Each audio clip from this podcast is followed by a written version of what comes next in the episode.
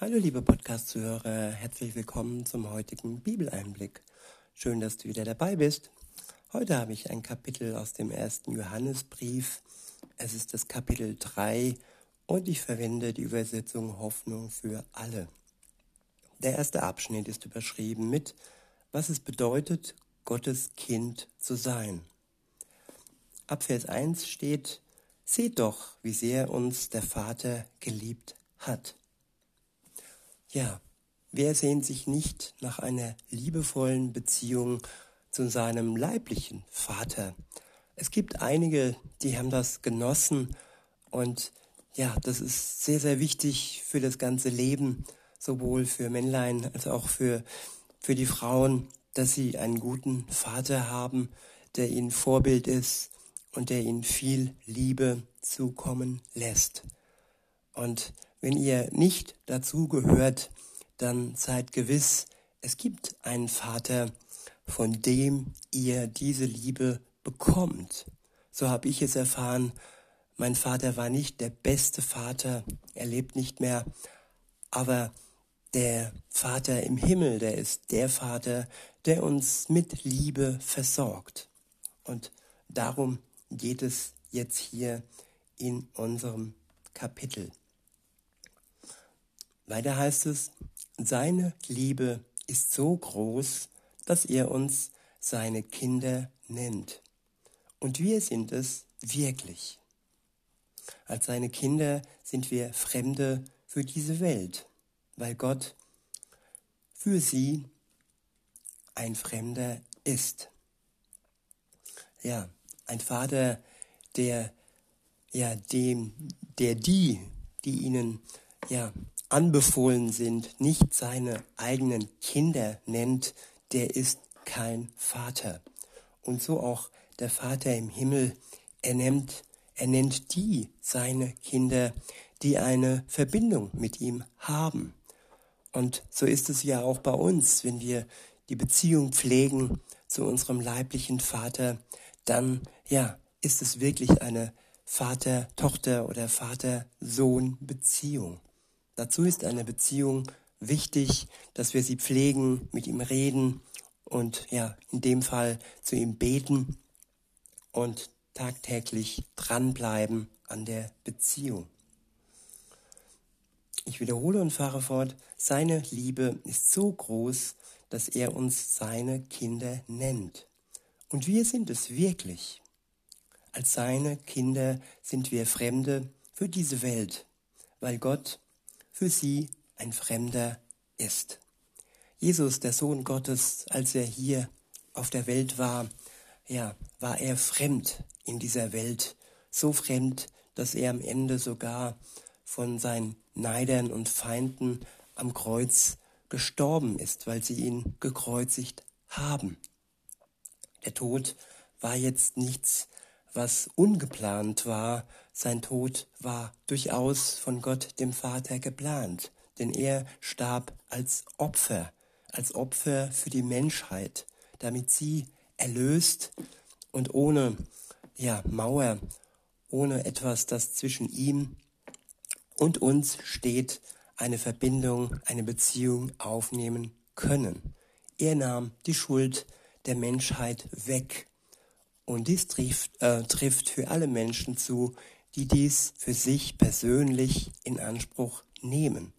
Es ist keine Allgemeinverfügung für alle Menschen auf der Welt, nein, nur für die, die ähm, dies für sich anerkennen und ihre eigene Schuld ja bereuen.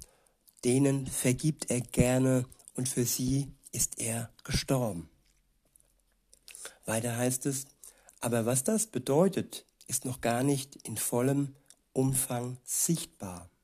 Wir wissen jedoch, wenn Christus kommt, werden wir ihm ähnlich sein.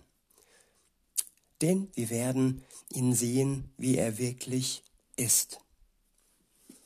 Wenn wir in Verbindung treten zu Gott, zu Jesus Christus, dann bekommen wir seinen Geist geschenkt. Und der wandelt uns Stück für Stück in das Bild um, das Jesus uns vorgelebt hat. Wir werden ihm mehr und mehr ähnlich. Und wenn er dann wiederkommt, Jesus, dann werden wir ihn sehen. Weiter heißt es ab Vers 3, wer diese Hoffnung hat, der meidet jede Schuld, so wie Christus ohne Schuld war. Ja, Christus hat nicht nur die Schuld gemieden, sondern er ist der Einzige, der schuldlos war. Wir können sie meiden. Wir können ja den Willen haben. Wir können uns umgestalten lassen durch seinen Geist, um mehr und mehr so zu werden wie Jesus. In Vers 4 heißt es, wer sündigt, lehnt sich gegen Gott und seine Gebote auf. Denn sündigen heißt Gottes Gebote missachten.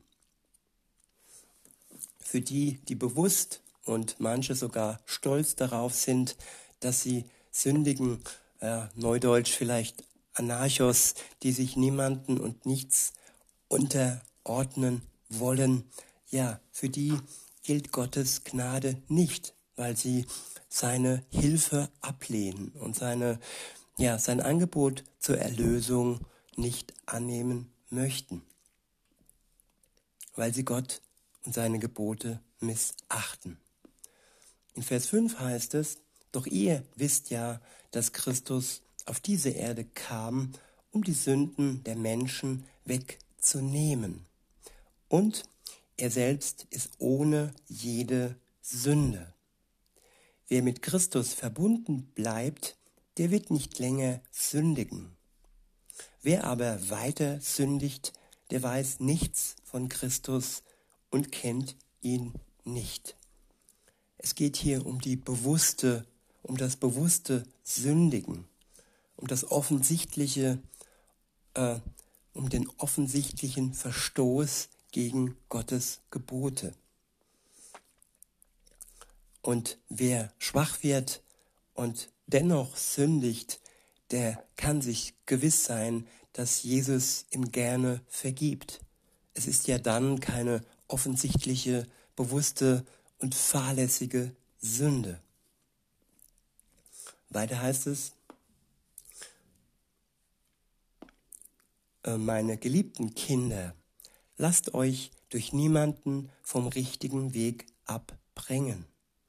Ihr dürft nur dem vertrauen, der wie Christus ein Leben führt, das Gott gefällt. Wer sich aber gegen Gott auflehnt, gehört dem Teufel. Denn der Teufel hat sich von Anfang an gegen Gott aufgelehnt. Doch der Sohn Gottes ist gerade deswegen in die Welt gekommen, um die Werke des Teufels zu zerstören. Ich wiederhole Vers 8. Wer sich aber gegen Gott auflehnt, gehört dem Teufel. Ja, Auflehnung ist sozusagen der Protest, der Widerstand gegen Gott. Und wer so handelt, der schließt sich dem Teufel an. Der hat den Teufel sozusagen als seinen Anführer. Weiter heißt es, denn der Teufel hat sich von Anfang an gegen Gott aufgelehnt. Ja, und auch das ist ein, eine bewusste Auflehnung. Und so ist es auch für die, die sich bewusst gegen Gott auflehnen, ähm, ja, nicht schön. Ihr Ende wird ja nicht so sein, dass sie bei Gott in seinem ewigen Reich sein werden. Sie werden ewiglich leider in der Verdammnis landen. Aber Gott ist groß mit seiner Gnade und sich ihm anzuschließen, äh, bedarf es nur das Vertrauen und den Glauben, den er uns dann auch selbst schenkt, wenn wir ihm vertrauen. Weiter heißt es, doch der Sohn Gottes ist gerade deswegen in die Welt gekommen, um die Werke des Teufels zu zerstören. Ja, der engste Verbündete des Teufels ist der Tod. Und Jesus Christus hat den Tod überwunden am Kreuz, als er für die Menschheit starb. Und so hat er auch schon den Teufel überwunden. Es ist wie eine Pendeluhr, die äh, noch bis zum Ende weiter pendelt, aber ihre Kraft wurde ihr schon genommen. Sie ist in den letzten Zügen und es ist kein Mechanismus dahinter, der sie dauerhaft am Leben oder am Ticken, am Schlagen hält. So ist es auch mit dem Teufel. Sein Ende ist schon besiegelt. Insofern versucht er wirklich in der Zeit, die er noch hat, möglichst viele auf seine Seite zu ziehen. In Vers 9 heißt es, wer von Gott neues Leben bekommen hat und zu seinen Kindern gehört, der sündigt nicht, denn Gott hat ihn, hat ihm seine Kraft geschenkt, die neues Leben in ihm schafft. Ja, durch die Kraft Gottes werden wir befähigt, der Sünde zu widerstehen und durch die Kraft Gottes bekommen wir bei unserer Bekehrung, bei unserer Umkehr zu Gott neues Leben geschenkt. Er schafft es durch seinen Geist. Weiter heißt es, weil er ein Kind Gottes ist, kann er nicht länger als Sünder leben. Ja, er ist überzeugt und er ist ausgestattet. Und wenn wir überzeugt sind und durch seinen Geist ausgestattet sind, können wir nicht länger als Sünder leben. Außer wir lassen uns verführen und kommen vom rechten Weg ab. Das muss aber nicht sein, wenn wir an Jesus dranbleiben, an dem wahren Weinstock, der uns versorgt. In Vers 10 heißt es, daran kann also jeder erkennen, wer ein Kind Gottes oder wer ein Kind des Teufels ist. Alle, die Unrecht tun und ihren Bruder oder ihre Schwester nicht lieben, sind niemals Gottes Kinder. Das sichtbare Merkzeichen eines Christens ist die Liebe. Die Liebe, die Gott durch seinen Geist in sie ausgegossen hat. Und diese Liebe ist dann Erkennungsmerkmal für alle, die äh, sowohl mit Jesus schon in Verbindung sind, aber auch für die, die noch nicht mit ihm unterwegs sind. Und so heißt es auch weiter, der nächste Abschnitt ist überschrieben, der Maßstab für unsere Liebe. Ab Vers 11 steht, von Anfang an habt ihr diese Botschaft gehört. Wir sollen einander lieben. Nicht kein darf unser Vorbild sein. Er war ein Kind des Teufels und tötete seinen Bruder Abel. Und warum hat er ihn ermordet? Weil seine eigenen Taten böse waren, aber das Leben seines Bruders Gott gefiel. Genau aus diesem Grund hasst euch die Welt. Wundert euch also nicht darüber, liebe Brüder und Schwestern. Wir wissen, dass wir vom ewigen Tod gerettet wurden und jetzt neues Leben haben. Und wenn wir das wissen, dann können wir auch mit dem Hass der Welt klar kommen. Wer sich von Gott persönlich geliebt weiß und wer das Erbe empfangen hat, das ewige Leben, und den ewigen Tod überwunden hat, von ihm gerettet wurde, der kann auch schwere Zeiten, so wie sie jetzt im Moment ähm, ablaufen, mit Gott zusammen durchhalten. Weiter heißt es, das zeigt sich an der Liebe zu unseren Brüdern und Schwestern. Wer nicht liebt, der bleibt dem Tod ausgeliefert. Jeder, der seinen Bruder oder seine Schwester hasst, ist ein Mörder. Und das wisst ihr, ein Mörder hat das ewige Leben nicht in Sicht.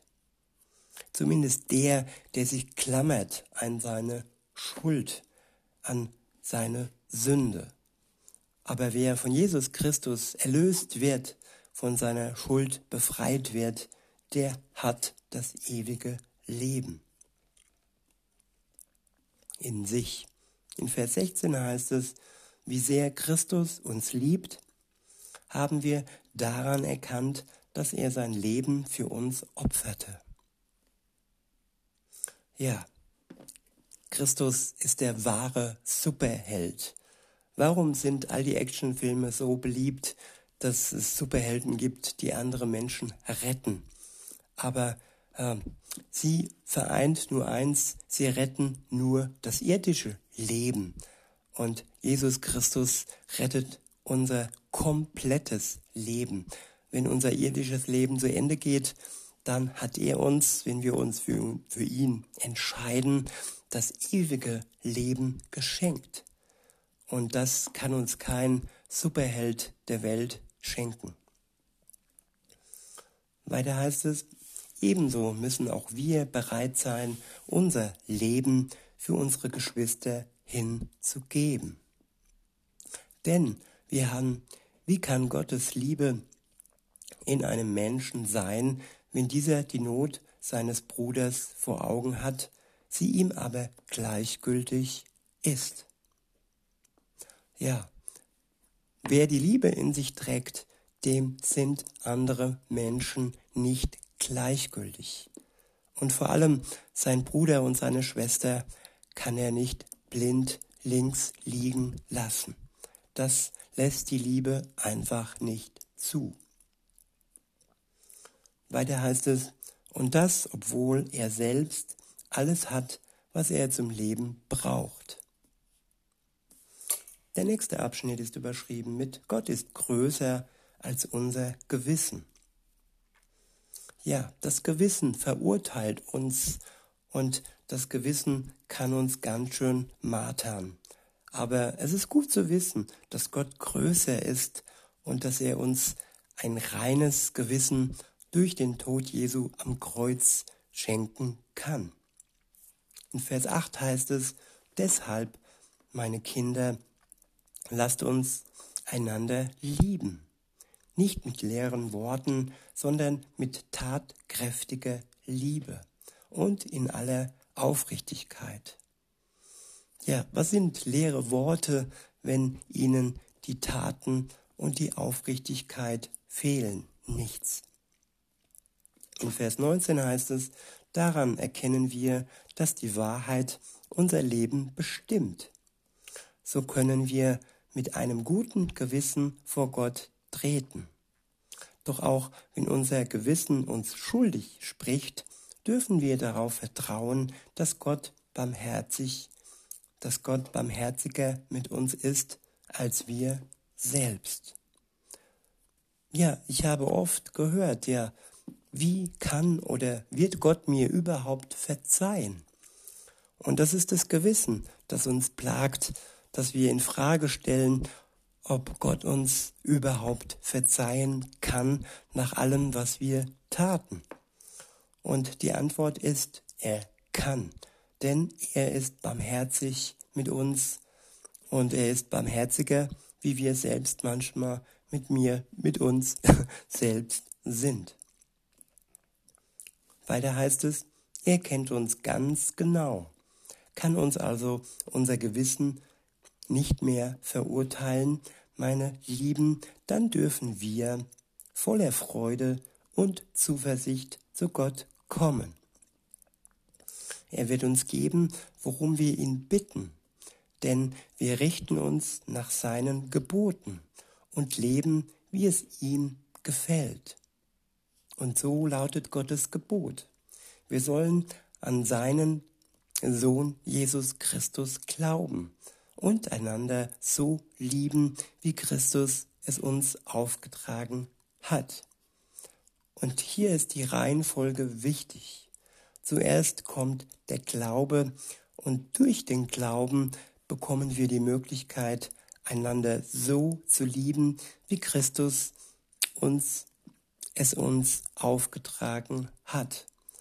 Also nicht umgekehrt erst gute Werke tun, die von ihrer Kraft her nicht die Kraft hätten, als wie wenn wir an Jesus Christus glauben würden.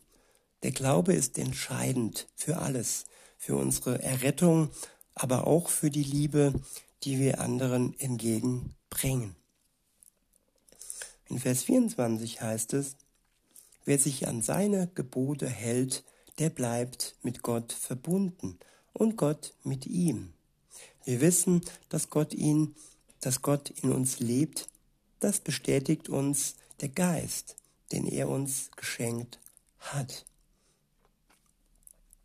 Und dieses wunderbare, kostbare, unbezahlbare Geschenk bekommen wir, wenn wir in Verbindung mit Jesus treten, wenn wir eine Beziehung mit ihm beginnen, wenn er uns zuvor von unserer Schuld rein gewaschen hat und unser Gewissen uns nicht mehr anklagen braucht. In diesem Sinne wünsche ich euch noch einen schönen Tag und sage bis denne.